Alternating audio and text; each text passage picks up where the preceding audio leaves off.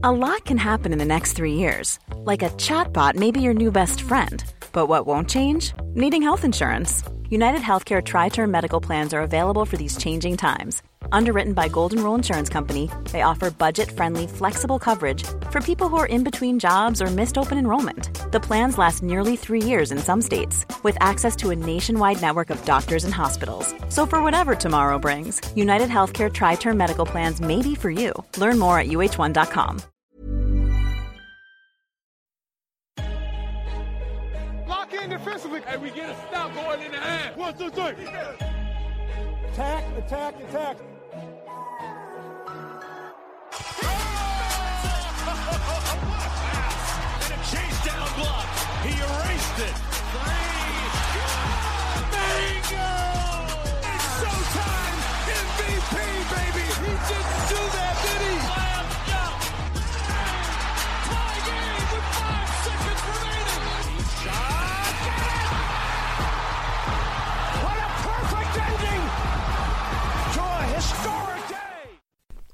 Salut à tous et bienvenue dans l'épisode numéro 134 du podcast Dunkebdo. C'est Pierre qui vous parle et cette semaine c'est à moi d'assurer l'intérim du boss, Monsieur Benjamin Ringuet, qui a eu une semaine off et qui la mérite amplement.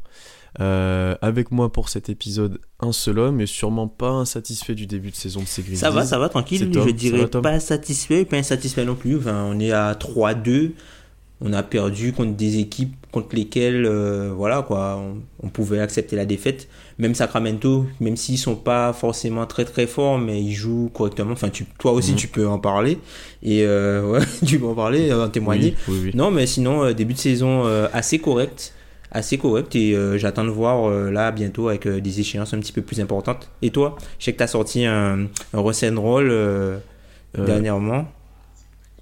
c'est- c'est panic time. Non c'est début de saison compliqué pour nous. Euh, 0-4 n'hésitez pas à aller écouter mon analyse du début de saison d'Okessi donc dans le dernier épisode du Roll qui est sorti euh, euh, hier au moment où on enregistre. Euh, c'est compliqué début de saison compliqué. On va essayer de se relancer contre Phoenix mais voilà c'est très compliqué. Euh, au programme aujourd'hui pas Oklahoma City et pas Memphis, mais plutôt des équipes qui fonctionnent très bien depuis le début de saison et qui montrent de très belles choses sur le terrain. Euh, les Raptors à l'est et les Nuggets à l'ouest. Euh, franchement, c'est des équipes qui montrent de très belles choses sur le terrain. Je pense qu'ils sont quasiment en tête de leur conférence les deux. Les Nuggets doivent être deuxième. Donc on va voir ce qu'ils font leur force depuis le début de saison et éventuellement deux trois petites surprises par rapport à, à des qualités de, de ces équipes-là. Avant d'analyser ce qui ressort des premiers matchs de ces équipes, toujours le petit rappel habituel. Suivez-nous sur Twitter à Dunkebdo ou n'hésitez pas à nous suivre aussi sur nos comptes perso. Euh, laissez-nous des commentaires sur iTunes, laissez-nous 5 étoiles. Je sais que c'est la lubie de Ben sur cette fin d'année d'avoir les 105 étoiles sur iTunes. Donc allez-y, n'hésitez pas. Et surtout, n'hésitez pas à nous poser vos questions et envoyer des sujets de candidature pour le prochain Duncan Host qui devrait arriver prochainement. Euh, donc l'échéance avant le tirage au sort se rapproche. Donc c'est les derniers moments pour tenter votre chance. Donc venez parler avec nous du sujet que vous voulez, de vos équipes ou d'autres choses. Donc on se retrouve après la pause pour parler des Raptors et des Nuggets.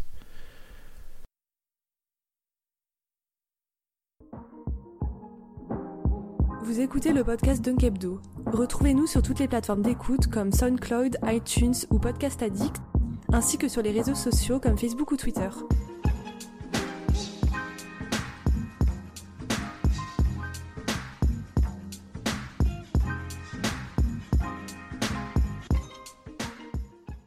Alors Tom, on va commencer par parler de la seule équipe invaincue en NBA avec les Milwaukee Bucks, c'est les Toronto Raptors. On savait que Toronto avait le groupe et le collectif pour très bien figurer cette saison et était potentiellement un outsider pour les finales à NBA, notamment à l'Est. Euh, après plusieurs interrogations soulevées par rapport à- au leur début de saison, notamment avec l'arrivée de Kawhi Leonard, avec l'arrivée d'un nouveau coach. Question simple Tom, qu'as-tu pensé du début de saison de Toronto et qu'est-ce que tu en as retiré? Ah ben, franchement, moi je suis euh, assez euh, agréablement surpris. Il y avait le, premier point d'interrogation qui était euh, Kawhi Leonard par rapport à sa santé, comment il allait s'intégrer dans le groupe. On a, il y avait un tweet de, Chris Herring pendant l'été qui avait dit que Kawhi Leonard n'avait pas en tête d'aller forcément jouer à Toronto. Donc on avait tous un peu la, la crainte que, qui, enfin vu comment ça se terminait à, à, San Antonio, qu'il aurait peut-être pas forcément joué et aussi qu'il aurait pas été bon. Donc ça a été intéressant de voir en fait Kawhi évoluer dans, dans ce système-là et aussi Danny Green qui arrivait dans, dans, le trade. Et aujourd'hui, les, les, Raptors sont vraiment très très forts et ils s'affirment vraiment comme la, la, puissance et entre guillemets la meilleure équipe de mm. l'Est avec les Bucks. Euh, et aussi euh, bah, avec Nick Nurse, qui euh, un coach rookie qui a repris pas mal de choses de Dwayne Casey et qui a implémenté quelques petites, quelques petites touches. Quoi. Mm. je suis complètement d'accord avec toi. C'est une équipe vraiment impressionnante depuis le, le début de saison. déjà impressionnante par leur pourcentage au tir, et notamment de Kylori, Kawhi Leonard et de Danny Green. Euh, l'équipe en général est deuxième au true shooting percentage, juste derrière les Warriors. Donc déjà quand tu es sur ces bases-là, tu pars très bien, surtout dans un début de saison. Quatrième net rating et quatrième rating offensif. Donc euh, pour l'instant, c'est peut-être pas encore la défense ultime comme on pouvait l'espérer avec euh, ben, Danny Green, Kawhi Leonard. Enfin, le potentiel défensif n'était pas encore complet, mais offensivement, moi, c'est là où je suis pour l'instant surpris et où il y a des joueurs incandescents. Quoi. Mm. On a retrouvé Kawhi en bonne forme, petit à petit, il revient à son niveau qui était celui des Spurs, et je sens même qu'il peut peut-être encore plus s'épanouir qu'aux Spurs dans ce jeu-là, mm. euh, parce qu'il aura un peu plus de liberté, et ses pourcentages au tir sont très hauts. Et puis après, il y a, y a pour moi l'homme de ce début de saison Raptor, c'est Kylori. Mhm. qui, est, qui est incandescent et qui a un offensive rating de 143. Ouais, ça c'est n'importe quoi.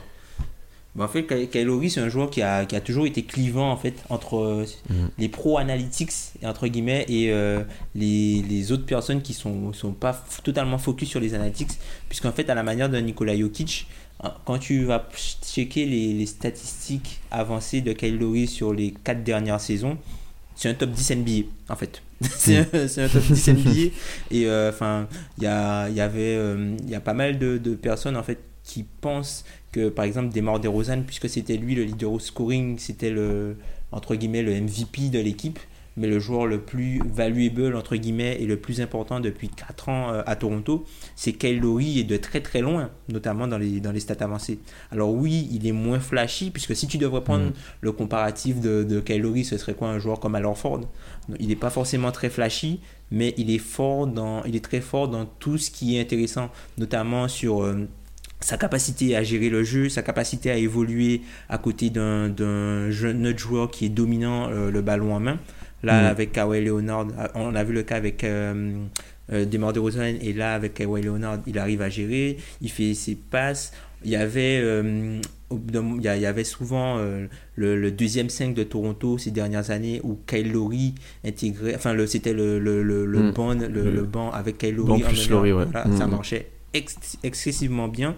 Et là, on, se rend compte que ben, Kyle Lowry, il est, là, tu as, l'impression qu'il est vraiment à la plénitude, quoi.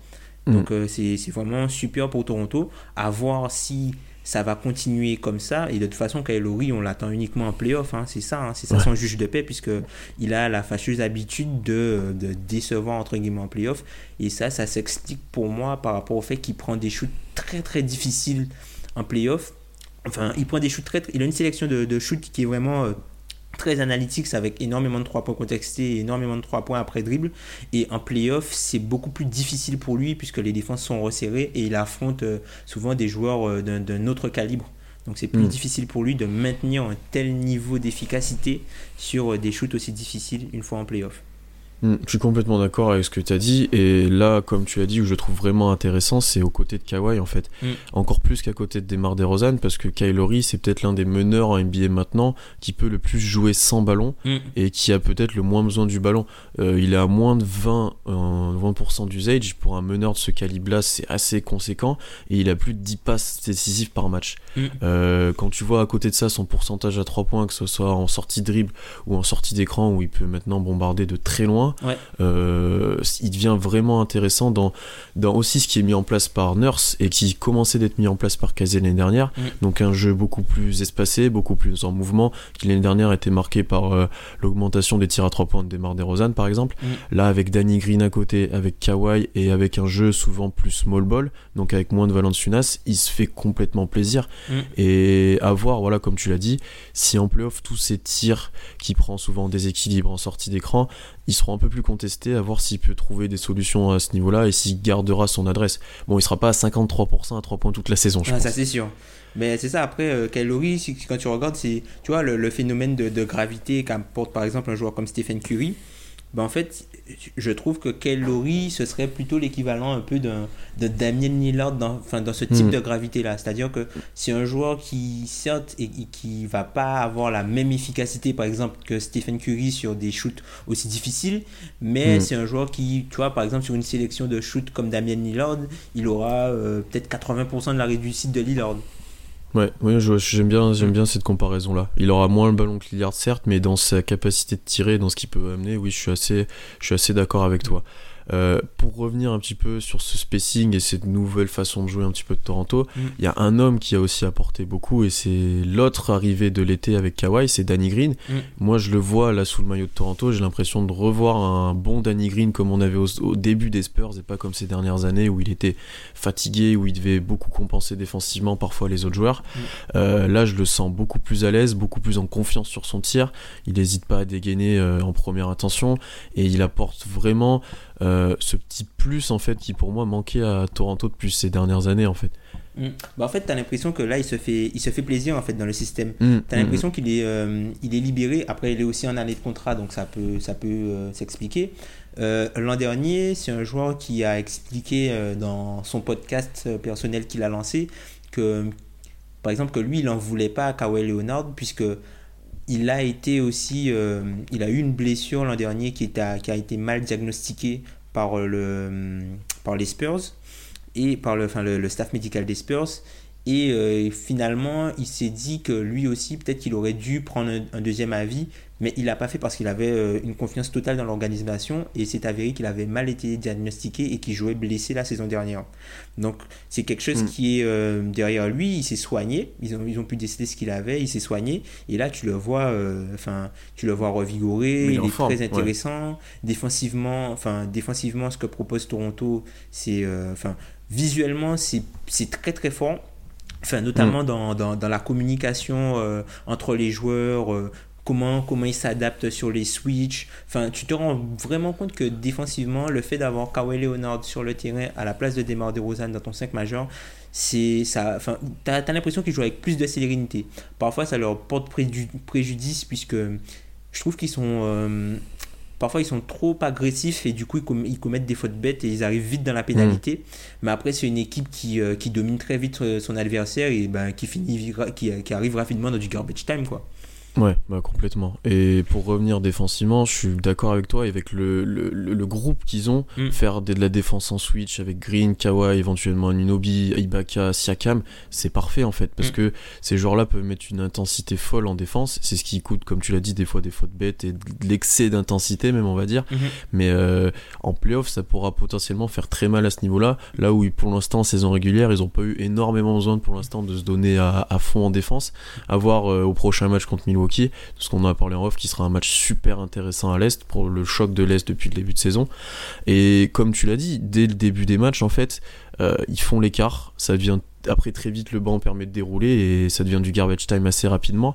Et quand tu vois les ratings de leurs 2-5 majeurs, Mm, mm. donc, euh, donc avec les trois joueurs qu'on a parlé, Kawhi, Laurie, Green, Siakam et soit Valanciunas soit Ibaka. Donc avec Ibaka c'est 21.2 net rating et avec Valanciunas c'est 33.8. Mm. C'est monstrueux et les quatre joueurs là du, du- des quatre principaux qui sont tout le temps là c'est 26.8 de net rating et c'est ceux qui jouent le plus souvent. Ils atomisent l'adversaire en fait. Totalement. Après, c'est aussi dû, je pense, par, à, à Kawhi qui est très très agressif euh, en début de match offensivement. Et euh, ils, met- ils mettent vite en fait la pression euh, sur, sur l'adversaire. Puisque même dans, dans, dans leur système, en fait, as, certes, tu as un jeu de passe, mais leur jeu de passe, en fait, tu t'as l'impression que c'est pour euh, donner à Kawhi euh, un mismatch rapide.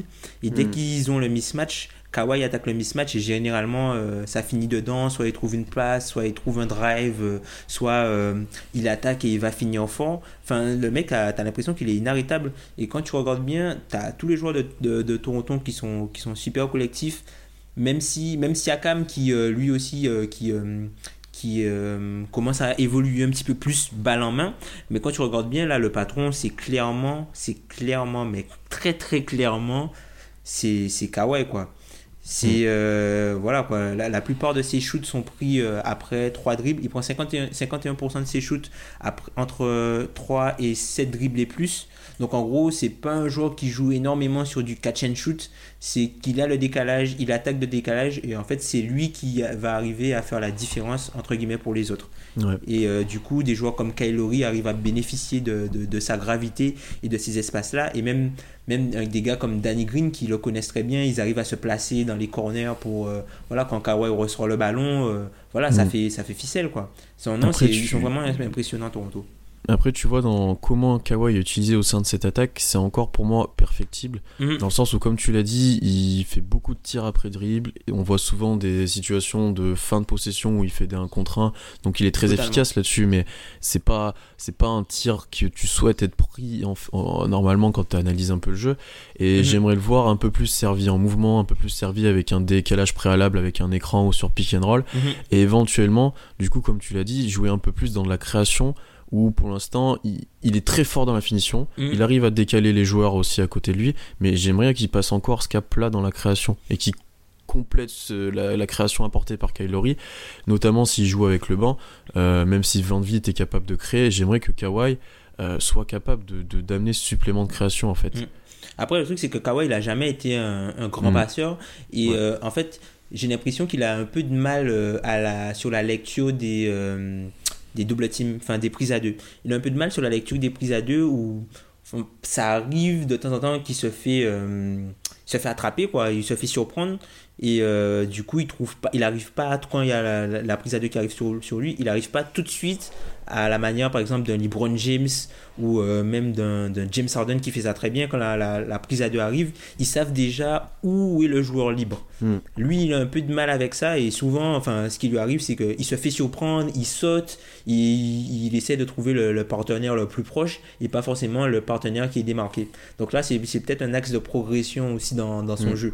Mais Kawhi, j'ai l'impression qu'il monte quand même en pression puisque sur les premiers matchs, tu avais l'impression qu'il était un petit peu, euh, entre guillemets, rouillé puisque, enfin, il Mm. fait quelques marchés, enfin, tu vois, les, les marchés à la Kawhi Leonard, quoi. Il saute, il, saute, il change de pied, machin. Il cherchait un petit peu. Ouais, ouais. il se cherche un petit peu, et puis là, tu as l'impression qu'il est un petit peu. euh, il est plus lui-même. Enfin, au, pu- au Ouais. fur et à mesure, on retrouve le, le Kawhi euh, qu'on avait quitté. Alors, il n'est pas encore euh, au niveau du Kawhi des playoffs euh, 2016. Qui mais t'attend marqué. ouais, qui m'a tant marqué, mais tu vois, il est, c'est, voilà, il est top 2, top 2, top 3 à l'Est. Ouais, Facile. non, je suis, je suis d'accord avec toi là-dessus. Et ouais, c'est clairement l'axe de progression de son jeu. Il y a souvent bah, des situations où Kawhi drive et Mm. l'aide vient et il a plus de solution de tir, il saute et pour l'instant ça, il arrive à compenser ce saut en trouvant des, des tirs extérieurs, notamment sur Green, en faisant Ouais. des passes un peu plus hautes. Ouais. Mais on voit très peu ch- rechercher ses intérieurs. Mhm. Donc c'est aussi forcément aidé parce que ça joue small ball, mais il donne très peu de ballons pour des finitions près du cercle alors qu'il a fixé clairement quasiment toute la défense Mhm.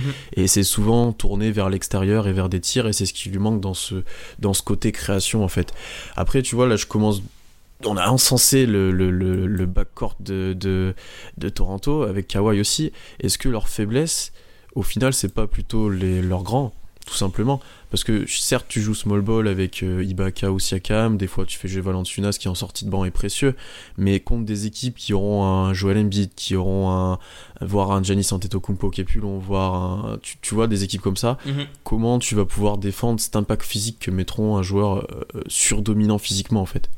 Bah, ça, c'est, je pense que c'est là où, où le rôle de, de Valanciunas va être important. Il faudra Mm. aussi que, que Serge Ibaka euh, soit un peu euh, moins fuyant et soit un petit peu plus dans, dans la dureté.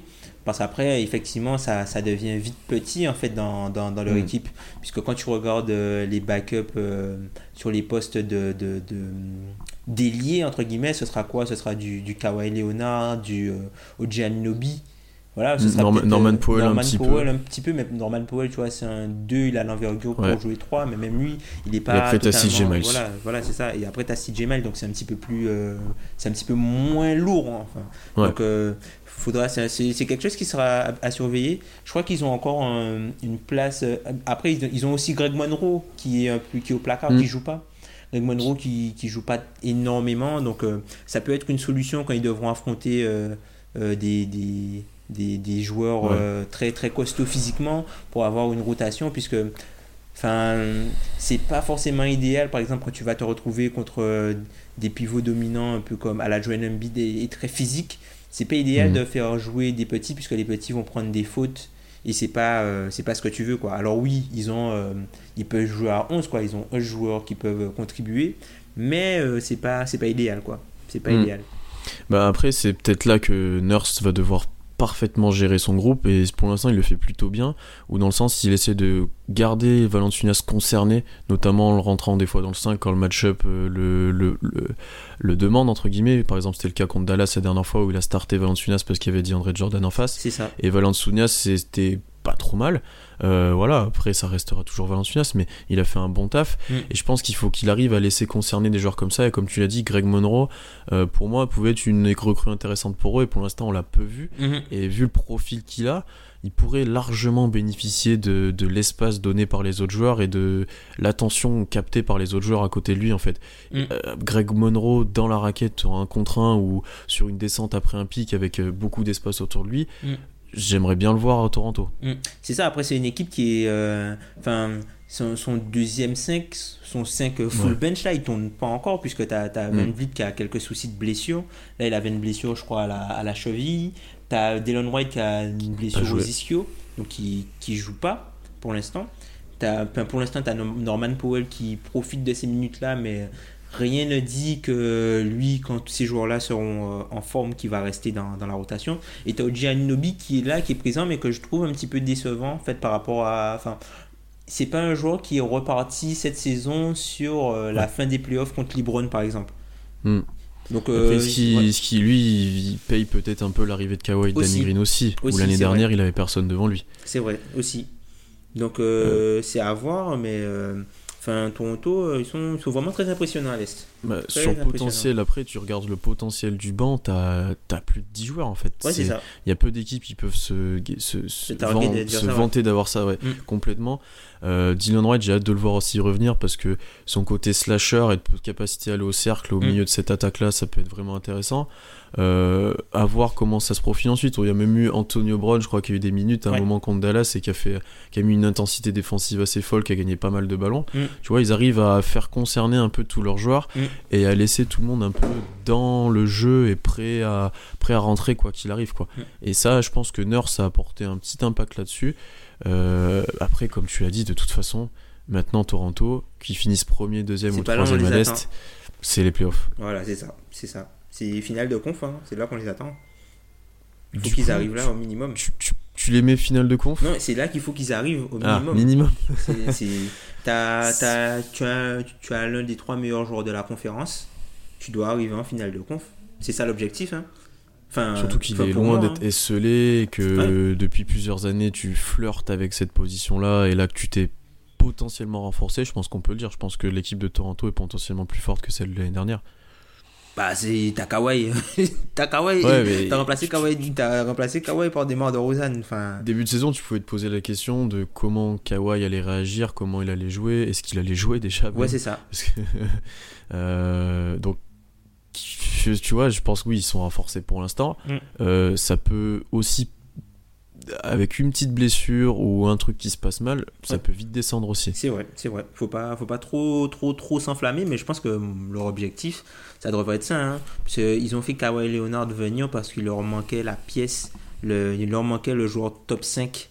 Voilà, euh, c'est sûr qu'il leur manquait en fait, puisqu'ils avaient tout ce qu'il y avait autour, mais il leur manquait ce, ce comment dire, ce le joueur qui, qui fait la décision, pour dire, pour dire ça en français, le joueur qui fait la décision et qui est capable de prendre le match à son compte quand tu affrontes le gratin. Et c'est censé être Kawhi maintenant. Voilà. Donc, euh, à voir. Eux, on les attend vraiment. euh, parce que voilà, ça fait combien d'années On se dit, ouais, t'as as toujours la colonne, euh, enfin, le- l'article de mec d'ESPN en décembre. Est-ce que les Raptors sont vrais?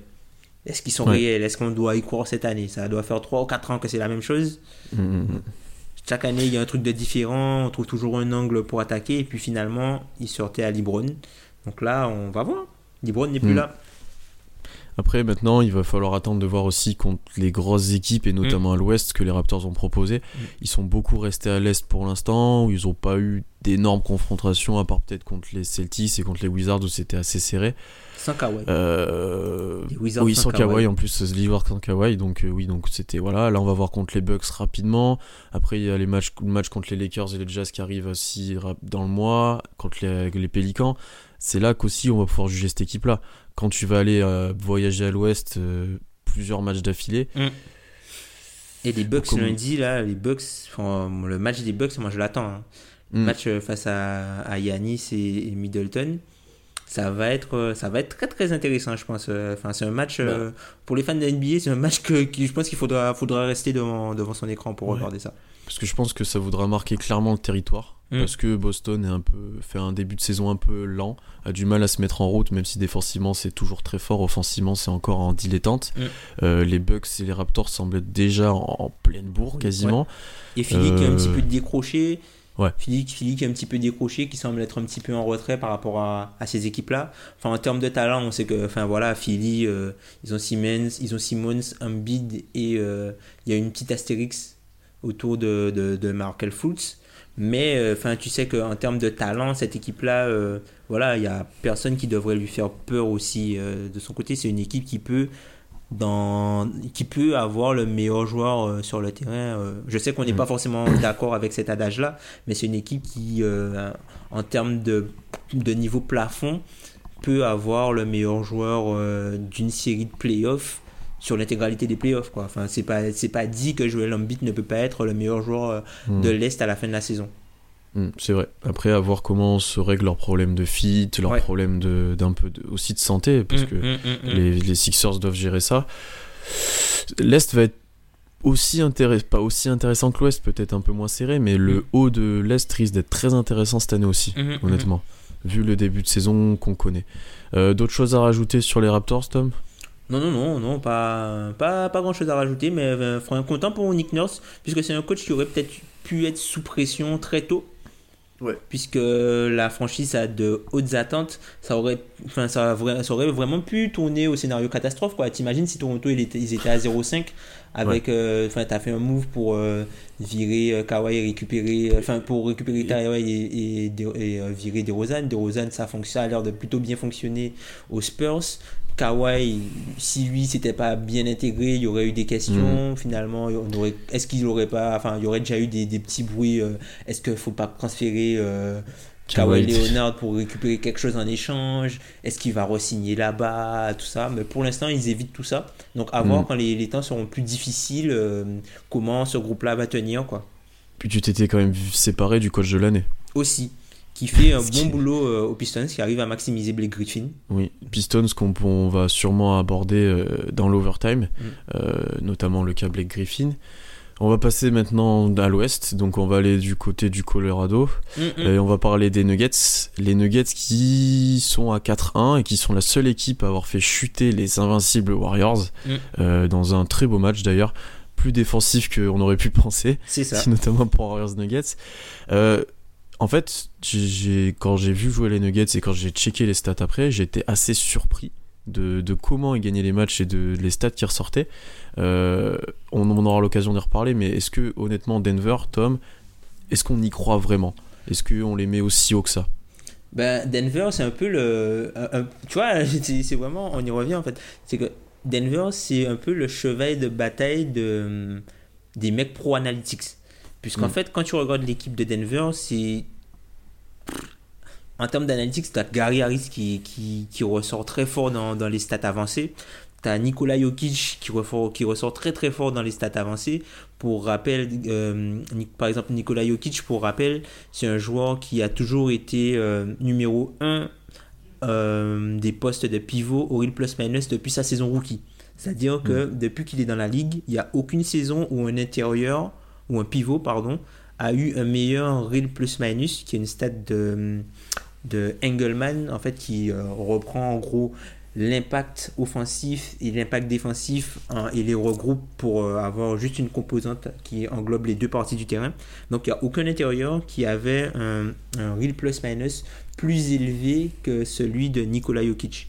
Et tu as aussi, euh, du coup, euh, un joueur qui est au début de saison un petit peu plus en difficulté, euh, notamment avec son shoot, Jamal Murray, qui est très aussi. euh,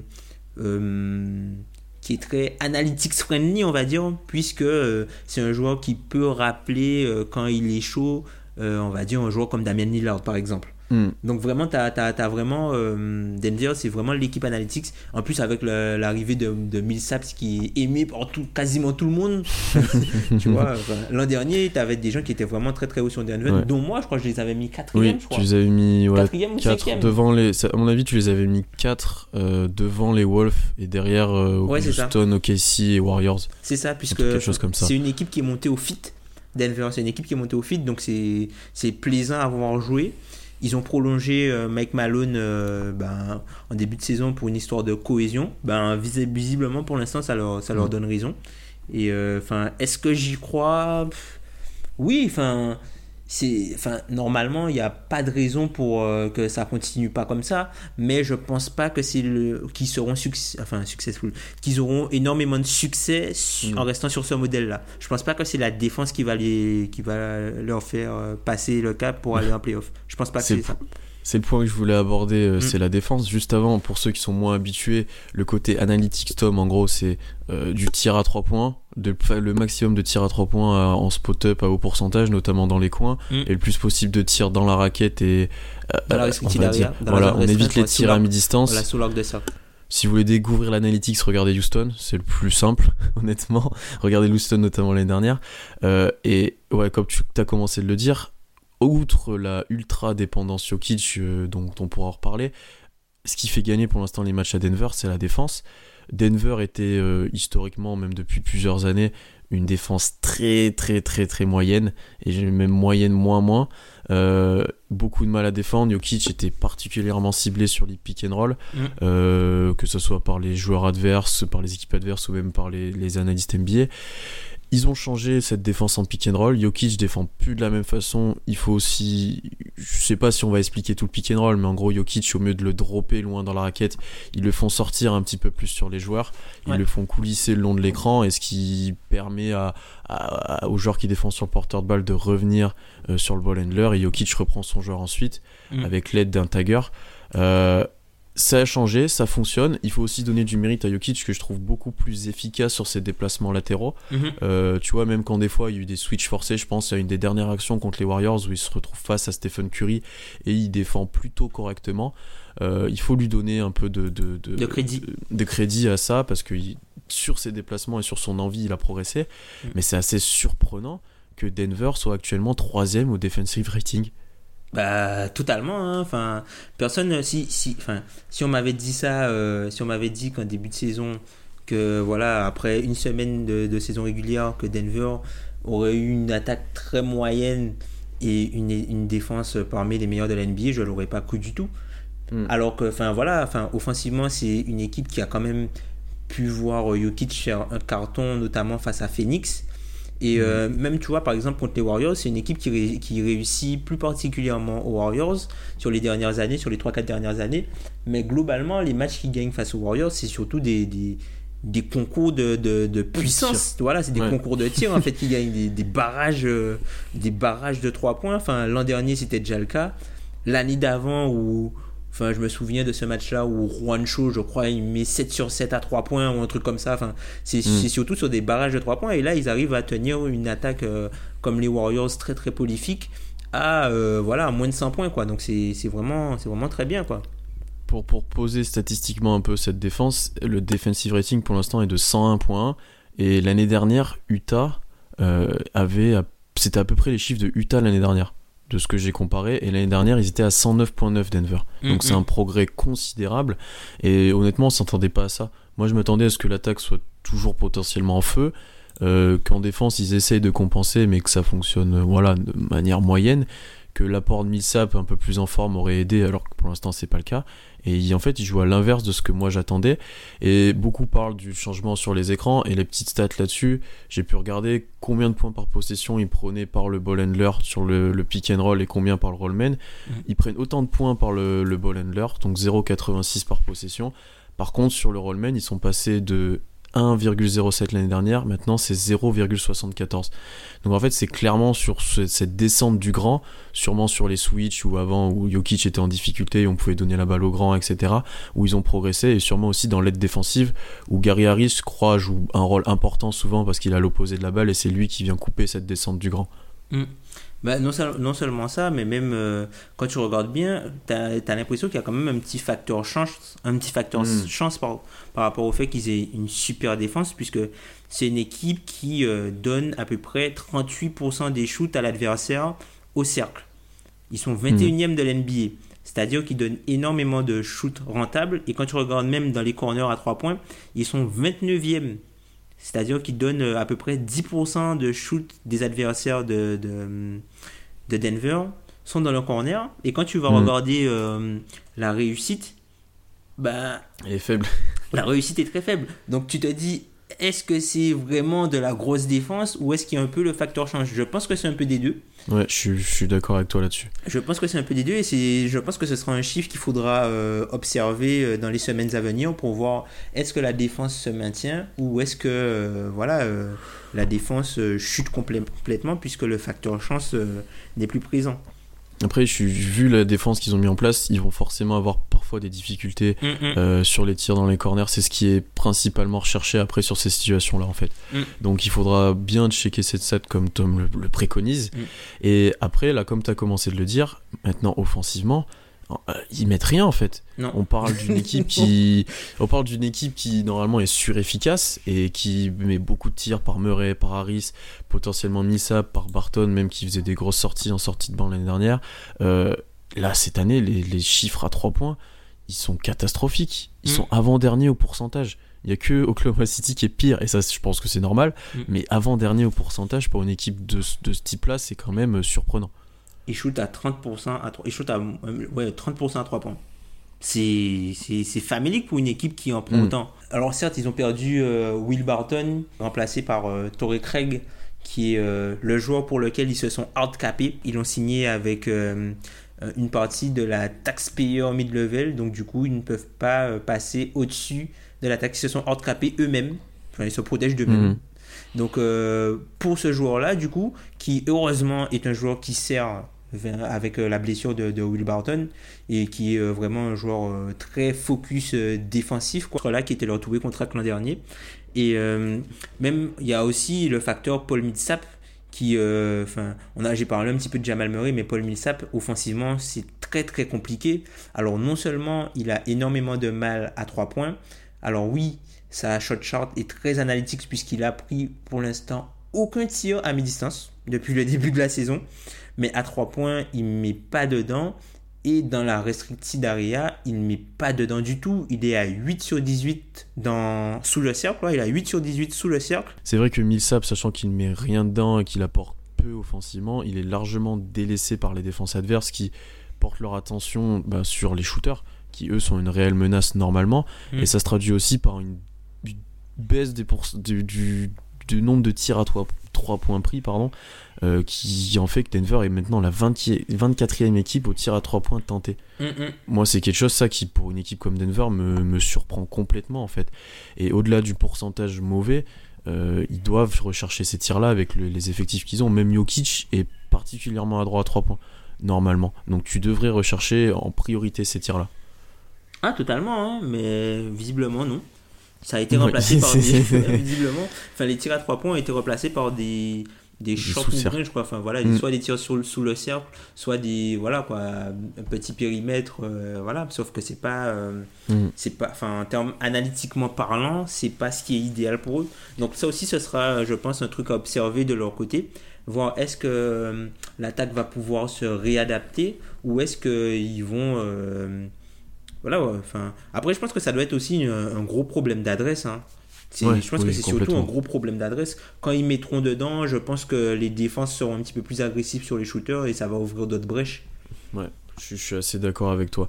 Après, il y a un point que je voulais aborder avec toi aussi, c'est Mm. est-ce qu'on n'est pas face à une Jokic dépendance un petit peu Mm. On en parle depuis le début de saison, il est vraiment fort, il a fait une performance monstrueuse le soir où il y a eu la bagarre Houston-Los Angeles Lakers qui du coup est passé un peu inaperçu, mais un triple-double de à quasiment 100% avec rien, aucune perte de balle, rien. C'était presque inédit dans l'histoire. Il est vraiment bon. Il a encore développé son jeu offensif. Euh, ils ont notamment, j'ai vu pas mal de choses passer sur euh, comment il est capable maintenant de poster son joueur en partant en dribble quasiment des 3 points. Mm. Donc en fait, il dribble des 3 points, il se tourne dos et il est capable lui de dribbler et d'effectuer ses dribbles pour poster son joueur, Mm. ce qui est assez euh, euh, létal comme arme parce que normalement les joueurs, euh, les grands joueurs sont pas capables de faire ça. Est-ce qu'on n'est pas face, oui, à une dépendance de Jokic, que ce soit dans l'organisation, dans la finition? Bah totalement, enfin puisque c'est le, le- c'est en gros le hub entre guillemets Nikola Mm. Jokic, c'est le voilà, c'est le, le joueur qui c'est le joueur central du système et voilà, c'est le, le- tout est autour de lui. Les Américains ils aiment ils disent euh, le linchpin, je sais pas comment traduire ça euh, en français, mais en gros c'est vraiment la pièce centrale de, La de pierre la machine. angulaire Voilà, de- la pierre angulaire, voilà, c'est ça, linchpin. Ouais, ça, ça, doit être ça la pierre, en- la pierre angulaire du, du système de jeu. Donc je pense qu'il y a effectivement une dépendance et c'est une dépendance qui est pour l'instant qui peut pas encore être euh, par euh, des joueurs comme euh, Jamal Murray parce que même si à Denver tu as tous les joueurs qui sont capables de de shooter, passer, dribbler, mais tu as un joueur qui fait ça de façon élite et du coup tout le jeu repose sur lui. Gary Harris aussi qui fait un très très bon début de saison. Gary, Gary Harris c'est pas un joueur qu'on attend forcément à la création, c'est un Mm. joueur qui est très intelligent, qui va qui va profiter des cuts, qui euh, qui va euh, comment dire qui profite de l'attention de, Voilà, des ça. autres en fait. c'est un joueur qui est très très intelligent de ce côté-là, quoi, qui euh, qu'il arrive à anticiper les mouvements de de, de, de certains joueurs pour après lui aller dans des positions où il sait qu'il aura aucun souci, il arrive à, à, à- à bien lire les défenses, il a vraiment progressé de ce côté-là. Et pour revenir sur Jokic, il a un, un usage qui est énormissime, quoi. Il est à presque 30 de usage. Pour un Mm. pivot, c'est c'est énorme. C'est c'est quoi? C'est c'est- Il y a Kembiid qui, qui, qui fait des choses comme ça. Et lui, sur son usage, quand, quand tu regardes, ben, il a un, un, un assist percentage de 32. Enfin, c'est énorme. En gros. Nikola Jokic, Nikola Jokic distribue un tiers des passes décisives qui sont faites sur le terrain à Denver. C'est C'est con- c'est- c'est énorme. Bah, tu vois, on avait le point forward, on a le point center maintenant. Ouais, tu bah, vois, ça- c'est c'est- assez fou à ce niveau-là. Et après, tu vois, on en parlait de Gary- Harris, on en avait parlé au, à cet été, je crois, au moment de sa prolongation, Mm. que potentiellement l'un de ses axes de progression, c'était de la création, c'était de pouvoir marquer par lui-même et pas uniquement dépendre des autres. Mm. Pour l'instant, c'est ce qu'il arrive à peu près à montrer, mais sa qualité première, c'est de, bah, de couper, de profiter des écrans, profiter des, des coupes et des fixations des autres. Mm. Et là où il a un peu là c'est un peu plus dur parce qu'on le voit moins faire et c'est Jamal Murray qui est beaucoup en difficulté là-dessus, qui crée beaucoup moins, qui est moins droit, qui ouais, qui est en difficulté sur ce début de saison alors que ça aurait pu être potentiellement la saison de son explosion. Ça doit être sa troisième. Euh, il a fait deux bonnes saisons euh, avant. Tu vois qu'il y a le potentiel est là, tu vois que l'adresse est là. Là, physiquement, il devrait commencer de s'adapter de plus en plus à la NBA. Il devrait exploser là, et c'est le joueur qui me déçoit le plus dans cette équipe-là pour l'instant. Mais justement, est-ce que c'est pas leur marge du coup? Oui, complètement. Puisque Oui. si lui commence à se réveiller, je pense qu'offensivement, euh, les tirs que tu vois qui sont pris à mi-distance, là, c'est lui qui les prendra à 3 points. hein. Mm. Ce sera pas la même histoire. hein. Ce sera pas la même histoire. hein. Le problème, c'est que si Murray commence de mettre à 3 points, tout Mm. va potentiellement se débloquer en attaque derrière aussi. Mm. C'est-à-dire que tu vas gagner de l'espace dedans, Harris aura plus d'espace aussi, Jokic pourra encore plus jouer ça un contre un. Totalement. Peut-être que Millsap sera un peu plus libéré aussi, il reprend- pourra reprendre confiance sur des tirs faciles. Tu vois, ça peut vite se débloquer aussi offensivement. Totalement, totalement d'accord. totalement d'accord avec Donc- toi. euh, Rien à ajouter là-dessus. Après, voilà, moi je pense que offensivement, je, je pense que ça va se débloquer. Je vois pas Denver rester à ce niveau-là offensivement euh, tout le long de la saison. Et je pense que ça va se tasser par contre défensivement. Mm. Et il y a un homme qui peut les aider dans cette voie-là, c'est Isaiah Thomas qui devrait revenir à un moment donné dans cette équipe-là. Mm. Et là, par contre, pour défendre sur le pick and roll et pour même défendre, ça t'aide pas trop. À voir comment ils vont s'adapter à son arrivée. Quoi? Enfin, il n'a pas encore joué. On, a, on attend peut-être euh, Michael Porter Jr. Alors oui, ce serait surprenant qu'il joue, mais il est dans le roster. Donc euh, non, c'est à voir. hein. C'est c'est une équipe qui en a sous le pied. Ils sont bons. Ils sont bons dans d'une façon qu'on ne l'attendait pas. Mais ils ont non sous le pied, je trouve. Donc à voir comment ils vont réussir à bien rééquilibrer euh, le retour de l'attaque. Puisque c'est, je pense pas que c'est une Ouais. équipe qui va continuer à être euh, dans la moyenne offensive. Je pense que c'est une équipe qui finira la saison euh, dans le top 5 offensif. Hmm. Donc, euh, faut voir Ça, combien de, temps la, combien de temps la, la défense pourra tenir le coup. Et est-ce que l'ajout des éléments là, comme euh, Isaiah Thomas ou même le retour par exemple d'un gars comme Will Barton et la sortie du coup du 5 de, de Torrey Craig, Torrey Craig. voilà, et, euh, enfin, tu auras peut-être moins de minutes aussi pour des gars comme Trey Lyles, euh, des gars comme euh, Juancho qui joue un petit peu euh, ces derniers temps. Mm. Donc à voir comment tout ça va s'articuler. En tout cas, Mike Malone qui était pour moi le coach le plus sous pression au début de saison, même devant Scott Skiles, Ouais. il était Et ben, il a été prolongé. voilà, c'était pour moi le coach avec le plus de pression puisque voilà, il était en année de contrat et Denver avait fait euh, des choses cette saison et puis ça faisait ça fait deux ans qu'il manque les playoffs comme ça. Donc euh, pour moi c'était le coach le plus sous pression. J'en profite pour saluer euh, N5 qui est un, un- un grand grand fan des, des, de- des Nuggets qui n'en peut plus de Mike Malone. Ben, et le pauvre, le pauvre, il n'en pouvait plus de Mike Malone et ben là il en aura encore. Mais euh, Après, avant, hein. vu le début de saison, tu vois, je pense que la principale critique c'était qu'il était incapable de mettre en place la défense parce qu'offensivement tu pouvais pas lui reprocher grand chose en soi. Mm. Euh, ça a été fait, là offensivement ça va moins bien. Je pense qu'il faut trouver juste milieu pour cette équipe là. Et tu vois, je me mets dans ma tête, ça me fait penser à Portland l'année dernière, Ouais. qu'on attendait tous très fort offensivement et qui fait un début de saison costaud parce que défensivement ils sont forts alors qu'on les attendait pas à ce niveau-là. Et je trouve, bah c'est pas la même équipe, c'est peut-être pas d'un même niveau de ça, mais je trouve que c'est un peu dans ce profil-là, un bon début de saison défensivement et on attend que l'attaque reprenne de, de l'élan, tu vois, pour, euh, bah, pour faire comme les années d'avant, quoi. Mm. Mais de fait de gagner des matchs défensivement pour Denver, je pense que c'est une vraie nouveauté. Ben, surtout que c'est une équipe euh, à laquelle, euh, enfin c'est une équipe pour laquelle on reprochait souvent euh, le début de saison qui était souvent poussif. Mm. Mm. Et euh, enfin quand tu faisais les comptes à la fin de l'année, tu te disais ah ben tu vois les petites défaites par-ci par-là du mois de, de, de novembre ou du, du mois d'octobre, ben, c'est elles qui étaient finalement préjudiciables. Donc là, ils ont su prendre de l'avance sur des, des concurrents entre guillemets directs, par exemple comme les Lakers, euh, OKC et même euh, Houston. Enfin, qui n'est pas forcément un candidat direct, mais c'est un- Ouais. une équipe qui devrait être présente après pour, euh, pour les playoffs. Et j'ai oublié quelqu'un. J'ai oublié quelqu'un, j'ai oublié quelqu'un. Pour les, les, les équipes qui sont en bas, Ouais, Lakers, OKC, Houston. Houston, euh, je crois que c'est à peu près tout quand même. Ouais, et, euh, ouais, parce que Euh, ça, enfin, les Spurs, entre guillemets. Il y a t'as les Timberwolves. Et mais- voilà, les Wolves, mais les Wolves vont exploser. Donc finalement, Oui, est-ce qu'on ont- ouais, les met vraiment si C'est. les Wolves vont exploser. Donc finalement, tu vois, ils ont pris le bon bout. Et euh, ben là, faudra, faudra remonter là pour les autres équipes. hein. Ah ben, par exemple, si je prends l'exemple d'OKC, ils ont déjà presque 8 matchs, enfin 4 matchs d'écart, enfin tu vois ce que je veux dire, Ouais, c'est quand même tu conséquent dans. C'est euh, conséquent et vous êtes dans la même division en plus. hmm, Donc Ouais, euh, complètement. voilà, euh, Complètement. Portland, Portland aussi en profite. Portland c'est une équipe dont on parle pas du tout puisque ils sont pas flashy. Il y a quelques trucs qui ont changé, mais il n'y a pas de, de, de trucs principaux. Enfin, Ils font- ils font du Portland, Voilà, quoi. la recette majeure elle est toujours là. Ils- On n'en parle pas beaucoup, mais c'est une équipe qui prend les, les victoires où elle doit les prendre. Ils vont- ils vont Mm. perdre quelques matchs par-ci par-là, mais quand il faut prendre la victoire, ils vont, ils vont prendre quoi. C'est ça, c'est exactement ça, c'est exactement ça. Donc Denver, on est plutôt optimiste quand même, vu Mhm. leur début de saison et vu ce qu'ils peuvent proposer. Euh, je pense qu'on en a fini pour ces deux équipes-là. On se retrouve tout de suite pour l'overtime et on va parler des Pistons et de New Orleans Pelicans.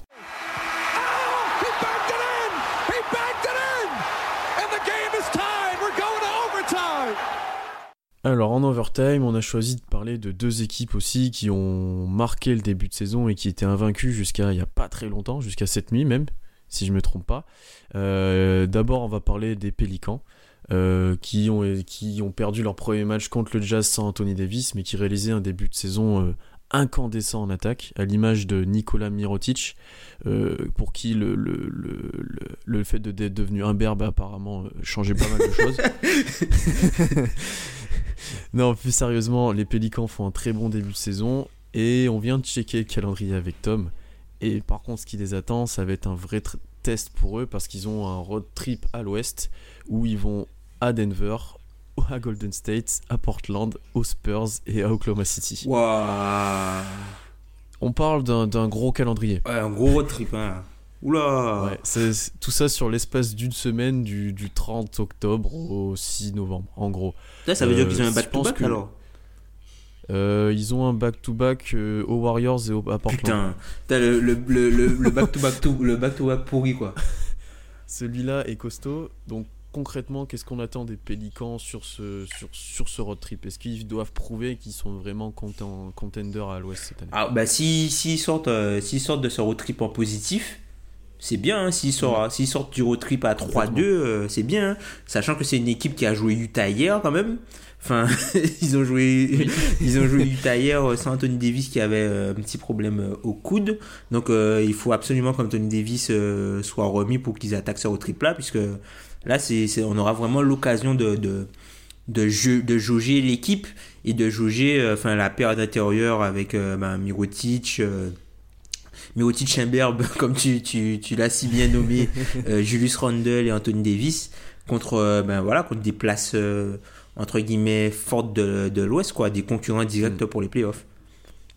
Pour revenir un petit peu sur leur début de saison, euh, ce qui a été plutôt marquant, c'est ben, déjà l'adresse extérieure de Mirotic et des autres Mm. joueurs, et une attaque complètement incandescente, mais aussi cette attaque marquée par une pace de plus en plus Ouais. élevée, et qui semble être clairement la politique de jeu euh, euh, des Pélicans actuellement. Bah, totalement, enfin, depuis euh, l'après-Cousins, c'est-à-dire que depuis que Demarcus Cousins s'est blessé, et, enfin, pour le, le All-Star Game de l'an dernier, quoi, enfin, ils ont remplacé Anthony Davis en tant que pivot. Et du coup, euh, l'équipe court beaucoup plus, chute beaucoup plus vite, euh, joue beaucoup plus écarté. Et Anthony Davis, lui aussi, fait beaucoup plus de dommages.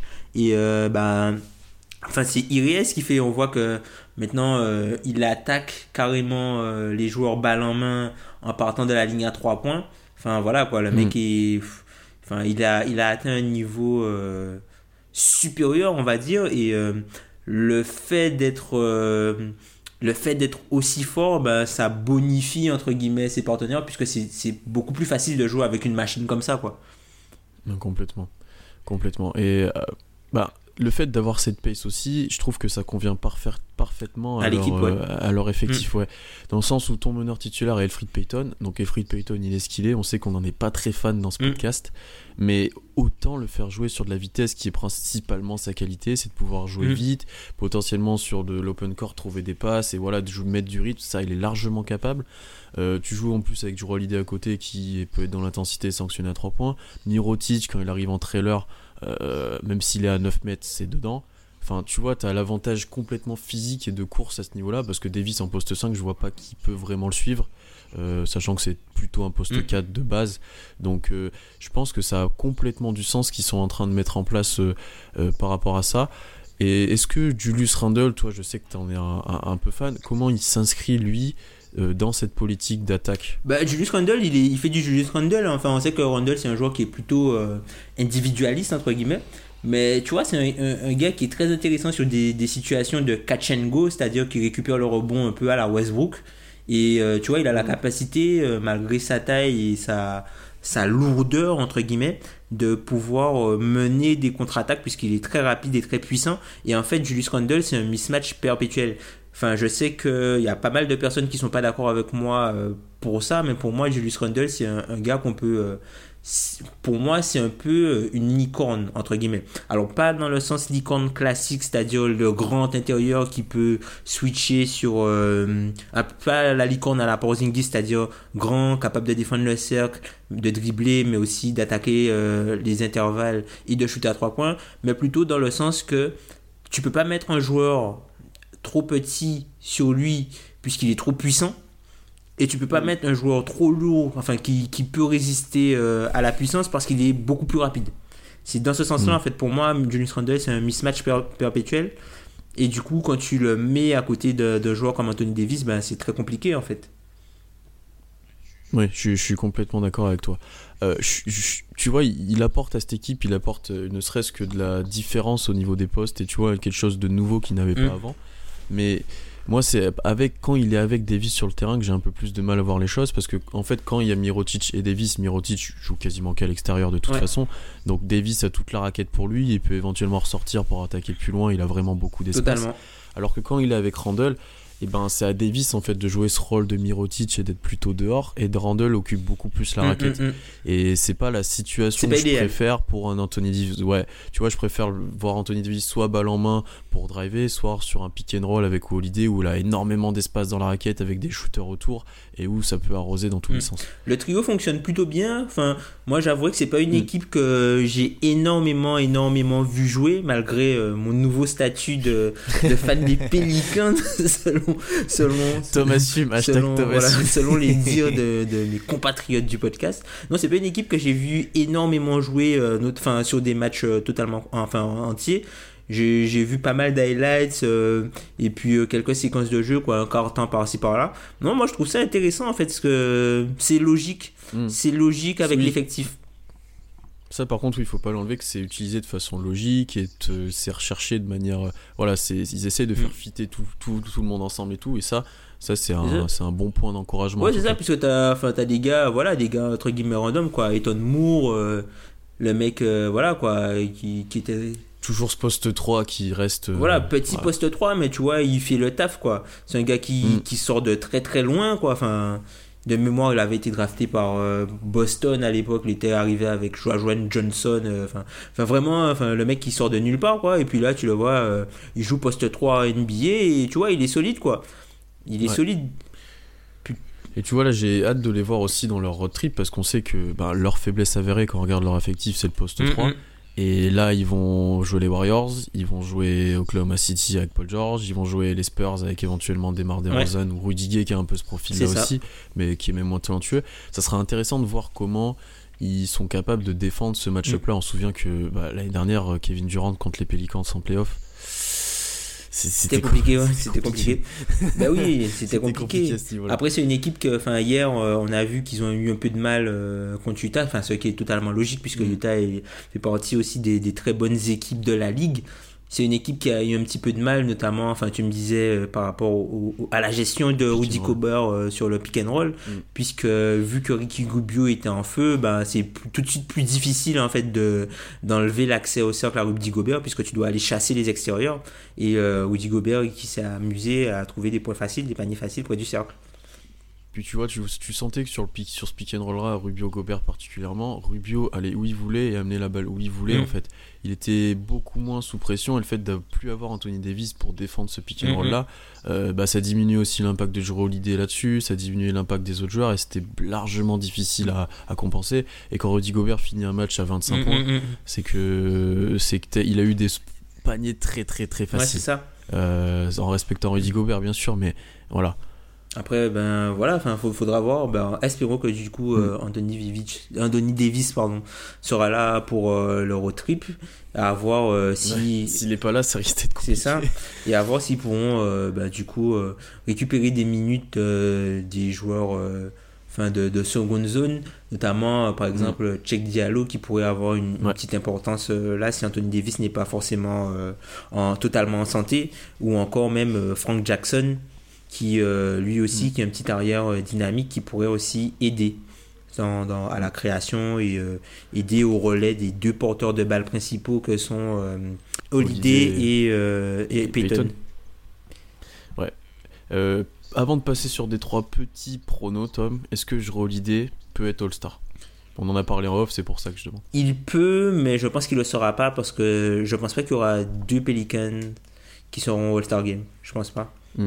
Je suis assez d'accord avec toi là-dessus. Mais vu ce qu'il propose sur Mm, le mm, terrain, vu défensivement son impact, euh, il n'en serait pas si loin que ça. Et je pense que peut-être à l'Est, il aurait sa place C'est ça. Et en plus, enfin, on, on sait bien que parfois les votants du All-Star Game, ils récompensent les mecs qui font euh, des, stats. des stats et des fins de saison euh, folles l'an- l'année d'avant qui l'ont pas été. Genre quand ils Ah te oui. récompensent aussi sur la deuxième partie de saison euh, de, de, de l'année dernière. Donc si tu repars plus fort, C'est vrai que c'est quelque chose, de j'avais pas pensé, ouais. Donc euh, Mm, après mm, avoir, vrai mais que chose voilà, que- comme d'habitude, euh, il y a de la concurrence. Hein.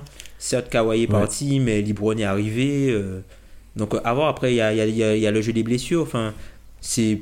Enfin voilà, t'as Russell Westbrook qui a quelques petits pépins, de, petits pépins physiques. T'as euh, là James Harden qui va avoir quelques pépins physiques. Clay Thompson, Chris Paul aussi. Thompson Chris il est Paul, pas, pas pas idéal en fait son début de saison. Ouais. Euh, voilà quoi, enfin il y a, il y a peut-être un peu de Mhm. place là. Devin Booker qui aurait pu être pressenti comme étant euh, la relève, lui aussi il, il enchaîne les, les petits pépins physiques. Donc euh, non, il pourrait peut-être tirer son épingle du jeu. hein. Pourquoi Mm, pas. Dans la liste élargie. Dans, dans la liste élargie, mais ça risque d'être quand même compliqué. On passe maintenant, on retourne à l'Est maintenant et on va parler de Détroit qui était aussi invaincu avant cette nuit et la défaite face à Boston et un match euh, très très mauvais de la part de Mm. Détroit. Euh, assez surprenant d'ailleurs vu leur début de saison.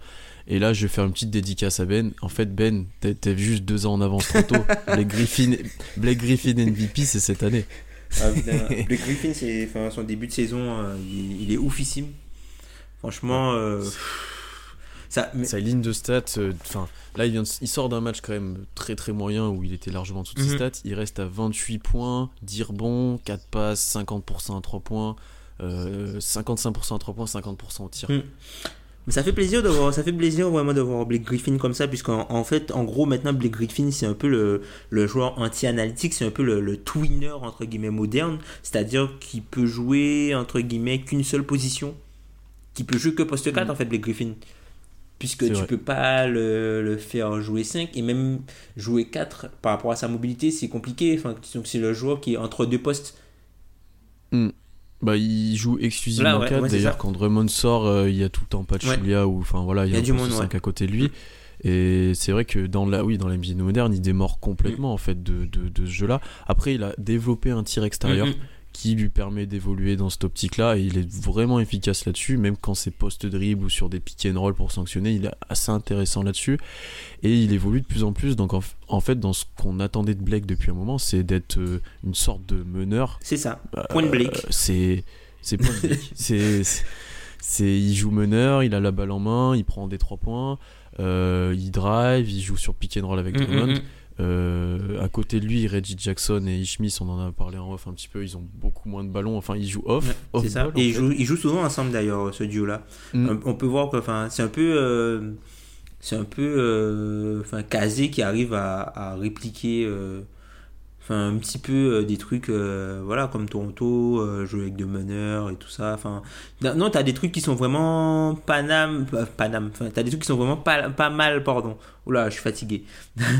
t'as des, trucs, des choses qui sont vraiment pas mal et tu vois bien que Kazé, là, il a vraiment un gros rôle là-dessus où euh, il maximise euh, vraiment le talent de ses meilleurs joueurs et il essaye Ouais. de faire fitter les autres autour, quoi. Donc, c'est pas quelque chose qui était évident. euh, à faire depuis le départ. Mais euh, enfin voilà, Détroit c'est une équipe solide et qui avec un coach comme Kazé va jouer euh, enfin très proche de son niveau plancher quoi. Mais après, tu es assez d'accord avec toi dans la maximisation. On a Drummond, du coup, qui a toute la raquette Ouais. pour lui et qui fait euh, un chantier tout soir après soir. Qui c'est, enfin, au niveau du rebond et enfin, du, des putbacks, de toutes ces choses-là, c'est monstrueux ce qui ce qui, l'impact qu'il a. Même si défensivement et encore dans ses moves, même au, au panier, c'est limité. Juste par le physique et sa présence, c'est considérable. Griffin qui joue en point Blake. Euh, Reggie Jackson, du coup, qui depuis un moment n'est plus le meneur qu'il était, euh, qui autant lui donner des ballons off-ball où il est toujours été un peu, à peu près correct en catch and shoot, pour être gentil. Et tu, tu complètes ça avec un Luke Kennard qui est un, un jeune joueur sur qui t'attends pas mal au niveau du, du shooting.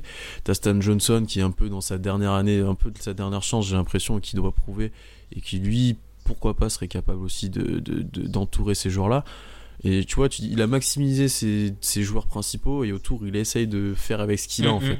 Totalement. Et pourquoi pas en fait Ouais, parce que c'est une équipe, euh, Détroit, c'est une équipe solide. Enfin, t'as des, Mm. voilà, c'est pas une équipe qui euh, un niveau plafond super haut, mais enfin, c'est une équipe qui a, en gros, c'est une équipe qui a un niveau plancher qui est très proche de son niveau plafond, mais ça reste quand même haut. C'est un peu comme les Hornets. C'est vraiment un peu Mm. comme euh, un peu comme les Hornets quoi. Et euh, non, moi je enfin, j'attends de voir ça et puis euh, Luc Kennard Luc Kennard, c'est un joueur sur lequel euh, il y a pas mal de critiques. blessé. Malheureusement, il s'est blessé, mais il- Mm. moi, c'est un joueur que je trouve correct. Le, enfin, c'est pas de sa faute si les, si les Pistons l'ont choisi et Donovan Mitchell est pris juste après, quoi. C'est pas de sa faute. C'est un joueur qui Ouais. est correct. C'est un joueur qui, pour moi, pourra avoir une bonne carrière. Enfin, c'est pas un bust. Luke Kennard, c'est vraiment pas un bust. C'est sûr non. que si tu le compares uniquement à Donovan Mitchell, qui euh, fait partie des meilleurs joueurs de cette classe de draft, alors oui, ça fait un petit peu tâche. Mais, enfin, pour moi, ça peut être un, un bon role player euh, d'avenir pour cette équipe-là, quoi, Luke Kennard. hein. Mm. Ouais, je suis assez d'accord avec toi et je le trouve assez intéressant dans, dans sa capacité à sanctionner par du tir. Même s'il est capable que de faire ça pour l'instant, euh, le fait qu'il mette dedans et qu'il ait la confiance même de Blake Griffin et des autres joueurs, euh, je pense que ça peut être assez indispensable à cette équipe. Parce que ouais, plus globalement, c'est plus, euh, voilà, c'est lui, ce sera Luke Kennard et ben, Reggie Bullock. Ce, seront, ce sont les deux joueurs qui, qui Mm. auront euh, la green light, entre guillemets, euh, comme on dit, Ouais. pour, euh, pour artiller de loin, quoi, et pour créer de la gravité et du spacing pour, pour Mm. les autres équipes. Après, de toute façon, euh, vu le profil d'équipe qu'ils ont, il y a quand même peu d'équipes qui sont capables de défendre et Drummond et Blake Griffin en même Mm, temps, mm, mm. notamment avec l'émergence du small ball, etc. On va pas refaire l'histoire, mais c'est problématique de défendre contre une équipe qui démord complètement des, des standards de la NBA actuelle. Ah bah c'est ça, hein, quand tu retombes sur des équipes un petit peu plus classiques, par exemple quand tu vas jouer Utah qui joue avec euh, Mm. deux intérieurs, ou même quand tu vas jouer euh, Memphis qui a certes des intérieurs qui peuvent shooter à trois points, mais qui sont quand même grands les mecs, c'est pas Ouais. sont des intérieurs vraiment intérieurs quoi. Donc euh, non, ça, ça change de quand tu joues contre euh, voilà par des équipes qui jouent de plus en plus petits. Mm. Après, attention par rapport euh, aux Pistons, le calendrier de début de saison a été assez facile, voire très facile. Et chose euh, assez bizarre là que je constate en regardant, c'est qu'ils jouent pas contre une équipe de l'Ouest avant le 22 novembre. Hum, hum, hum. Donc ce qui c'est assez assez bizarre et après euh, ouais ils vont partir ensuite pour un road trip à l'ouest mais ils ont que des équipes à l'ouest là où ils doivent forcément engranger des points et gagner des victoires s'ils veulent se placer en playoff. totalement. Ils doivent doivent battre les Nets, ils doivent battre ces équipes là pour pouvoir euh, bien se positionner et bien ensuite euh, négocier assez sereinement le- les road trip à l'ouest qui vont arriver ensuite, je pense. Ben, faudra, faudra grappiller des victoires euh, sur le, le bas de l'Est, où malheureusement se situent actuellement les Cavs. Triste. C'est les, les- Il faut qu'on finisse sur les caves. On a dit qu'on on a parlé que des bonnes équipes, des équipes invaincues, mais il faut parler des équipes invaincues aussi dans l'autre sens, on va dire. des équipes qui n'ont pas gagné. Les caves, enfin, on se demandait depuis un moment qu'est-ce que donnerait cette équipe sans LeBron James. Et ben voilà. Et ben voilà. Ah, c'est compliqué les Cavs. J'ai j'ai regardé un petit peu. euh, c'est compliqué. Après, je comprends pas en fait ce qui. Tyrone il essaie, de faire, il essaie de faire un mix entre les jeunes et les vieux, je sais pas, enfin les vieux entre guillemets, et les expérimentés.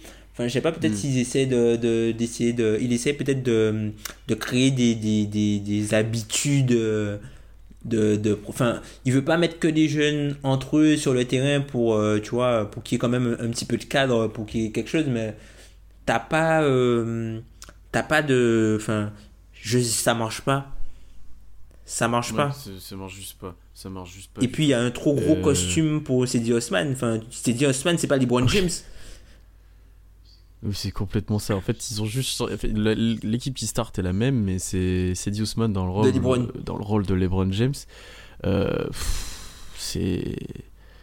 Et d'ailleurs, tu, enfin, tu vois, je viens de voir, je viens d'avoir une alerte Twitter de Wash. Tyrone Lou vient de se faire. Non, sérieux? Donc, comme ça, on parle vraiment de choses d'actualité, même en direct. Euh, et c'est le coach, ils auront un coach intérimaire, c'est un assistant qui va prendre la place. Donc Tyrone Lou vient de se faire. Tu vois, en direct. C'est. c'est bah Voilà. voilà, ça, ça prouve bien ce qu'on est en train de dire c'est qu'il y a un problème de fonctionnement. Tyrone Lou, euh, il était archi critiqué alors qu'il jouait les finales. Là, tu le vires alors que tu joues rien.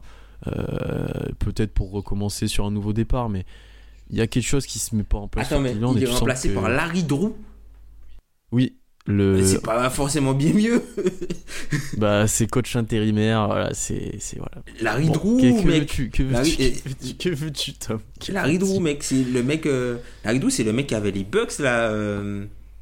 Là quoi Non Ça, ça s'annonce moyen côté cave euh, la suite des événements.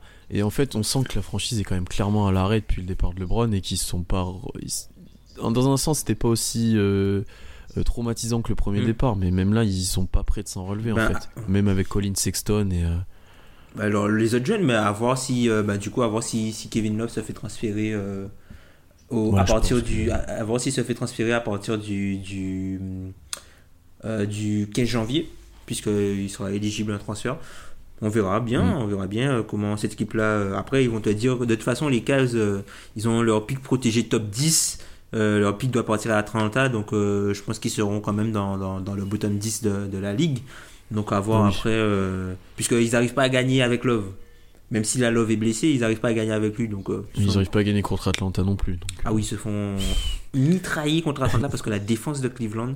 Alors, on a, on a vraiment critiqué la défense des Bulls qui semble aller un peu mieux bizarrement alors que Chris Dunn n'est pas là. Après, peut-être qu'ils affrontent, ils affrontent aussi des adversaires un petit peu moins plus je pense. faible, ouais. Donc, euh, qu'ils ont, Mm. eux, euh, ils, sont, ils ont réussi à, à débloquer leur compteur. Ils ont, ils ont une two win, winning streak. bon, euh, attends, il y a des équipes qui n'ont pas gagné hein, encore. hein. Donc, oui, euh, oui, c'est vrai. non, c'est bien, enfin, mais. La, la semaine dernière, je disais que ça va être dur de perdre contre l'Atlanta, contre Atlanta, pardon. Les Cavs ont Oui, et réussi. Et- sauf si un Young Et- game, mais Trae Young a fait le Young game. Les Cavs ont réussi. Mais c'est même pas qu'ils perdent contre Atlanta, ils se font, ils se font démonter en fait contre Atlanta parce que.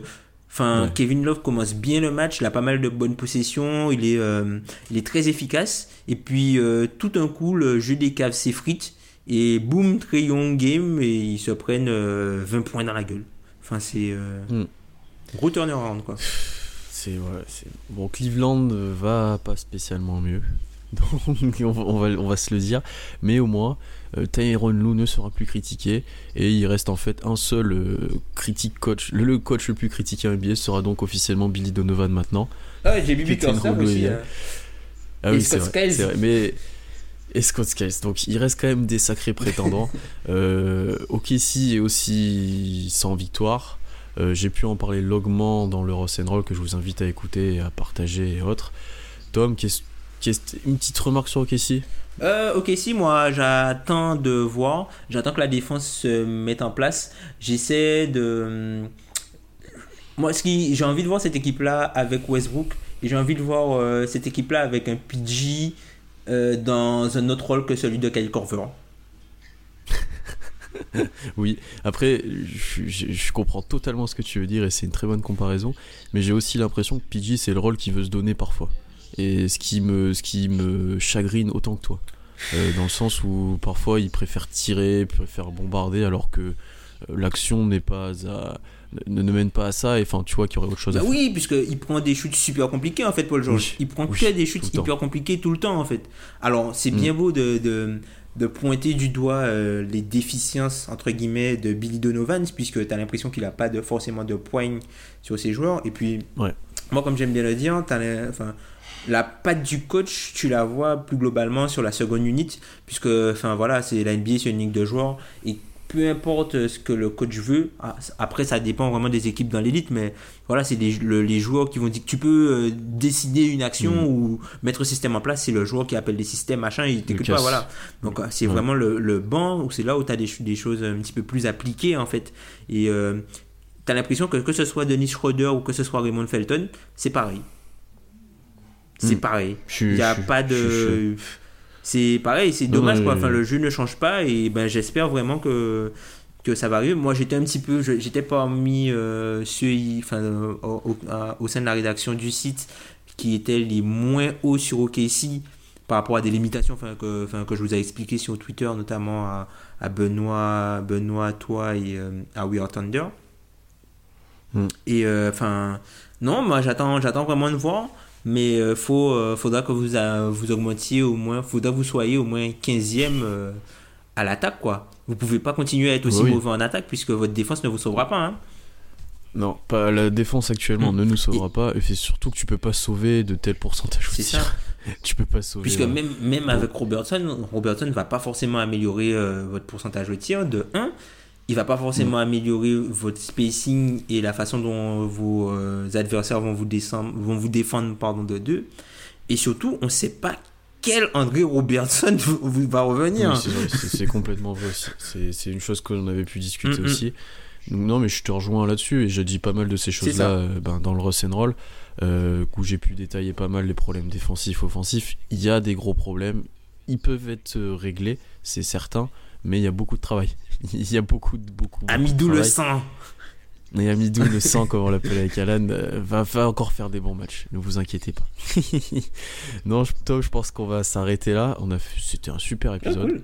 Et on a pu parler de, de, de bonnes équipes et de moins bonnes. Putain, et même commenter en direct à une relou, c'est quand même exceptionnel. La Ridrou, mais ça nous arrive rarement. pas- le pire, c'est que la Ridrou, c'est pas bien mieux en fait. Hein.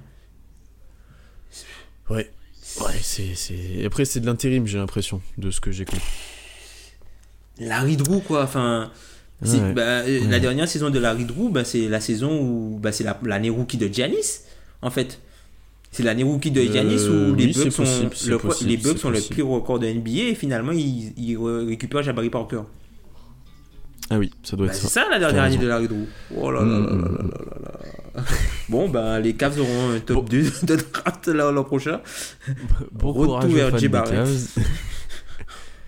Euh, oui, au moins, oui, le- l'objectif est clair. Bon courage aux fans des Cavs. Euh, je rappelle, n'hésitez pas à postuler pour le Duncan Host. On- ça sera un plaisir pour nous de vous parler avec vous de votre sujet. Le tirage au sort sera fait par le patron prochainement. Euh, je fais exprès de l'appeler le patron, il aime pas ça, mais il faut pas le dire. On se retrouve la semaine prochaine. Euh, passez une bonne semaine NBA. Il y a des gros matchs qui arrivent là, on en a parlé un petit peu. Donc profitez bien. Et bah, bonne semaine à tous. À la Bonne prochaine. semaine NBA, à plus.